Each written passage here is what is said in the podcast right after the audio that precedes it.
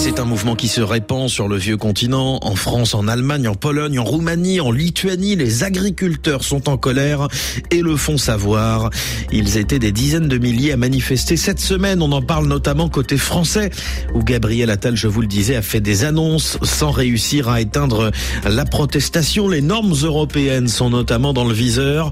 Le commissaire européen à l'agriculture promet que l'UE prendra en compte la parole des agriculteurs.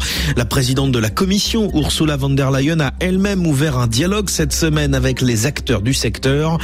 Et dans notre tour du monde des correspondants, tour d'horizon ce matin des meneurs de ce mouvement, cap d'abord sur, sur les Pays-Bas, où tout a commencé. Sur place, une figure a émergé ces dernières années, celle de Caroline van der Plas, fondatrice du BBB, le mouvement agriculteur citoyen, qui est devenu un phénomène politique de premier plan. Pierre Benazet.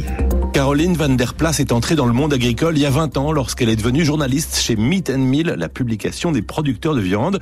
Depuis, elle a travaillé pour plusieurs autres, Food Magazine, Nouvelle Récolte ou Pig Business. Elle veut que les Néerlandais puissent avoir la vie simple dont rêve la majorité.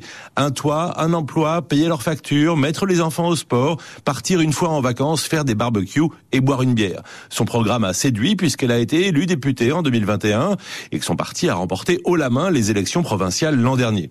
Elle propose surtout de réduire l'intervention du gouvernement dans la vie des gens. Son modèle, c'est Angela Merkel, et elle se revendique une femme ordinaire comme elle. On la voit souvent transporter ses affaires dans un sac de commission d'un supermarché à bas prix.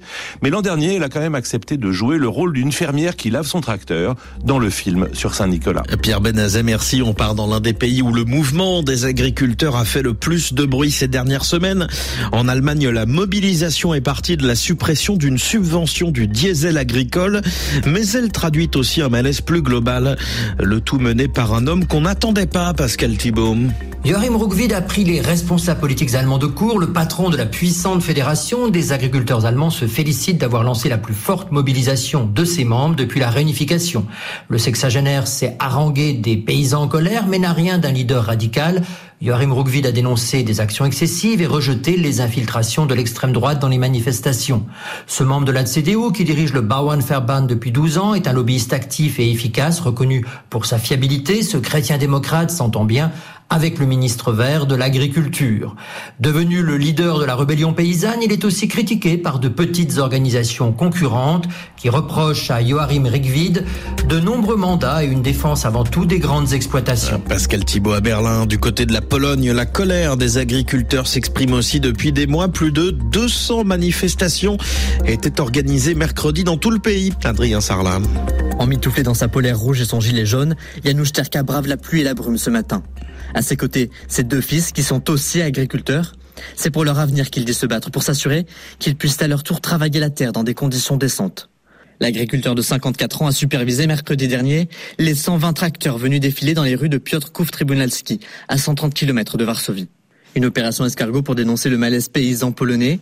Ici, ils sont confrontés aux mêmes difficultés qu'ailleurs en Europe, mais ils dénoncent surtout l'afflux de produits ukrainiens depuis le début de la guerre des denrées qui tirent les prix à la baisse sur le marché polonais et empêchent les producteurs locaux de vendre. Janusz Terka, c'est l'interlocuteur des autorités. Lundi, il rencontrera le ministre de l'Agriculture pour tenter d'éclaircir l'avenir de la profession. Adrien Sarlat en Pologne et puis un pays qui pourrait bientôt rejoindre le mouvement. La fronde des agriculteurs est aussi en marche en Italie. Barrage sur les routes. Manifestation dans plusieurs villes. Des milliers de petits entrepreneurs armés de leurs tracteurs. Mobilisés en particulier contre la PAC et le pacte vert de l'UE.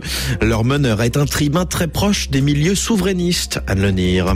Surnommé le Robin des Bois des agriculteurs, Danilo Calvani, sexagénaire populiste au tempérament fougueux, a été le leader du mouvement des Forconi, le mouvement hétéroclite des porteurs de fourches qui s'est battu dans les années 2010 contre les politiques d'austérité. Le voici maintenant à la tête du comité des agriculteurs trahis qui promet de lutter à outrance contre les politiques européennes trop éloignées des besoins des territoires. Le comité s'en prend aussi aux syndicats agricoles italiens qu'il considère inféodé aux multinationales. Et il n'épargne pas le ministre de l'Agriculture, Francesco Lollobrigida, jugé trop mou face au désarroi des exploitants les plus exposés au changement climatique. Anne Lenir à Rome et notre tour du monde des correspondants à retrouver sur RFI.fr.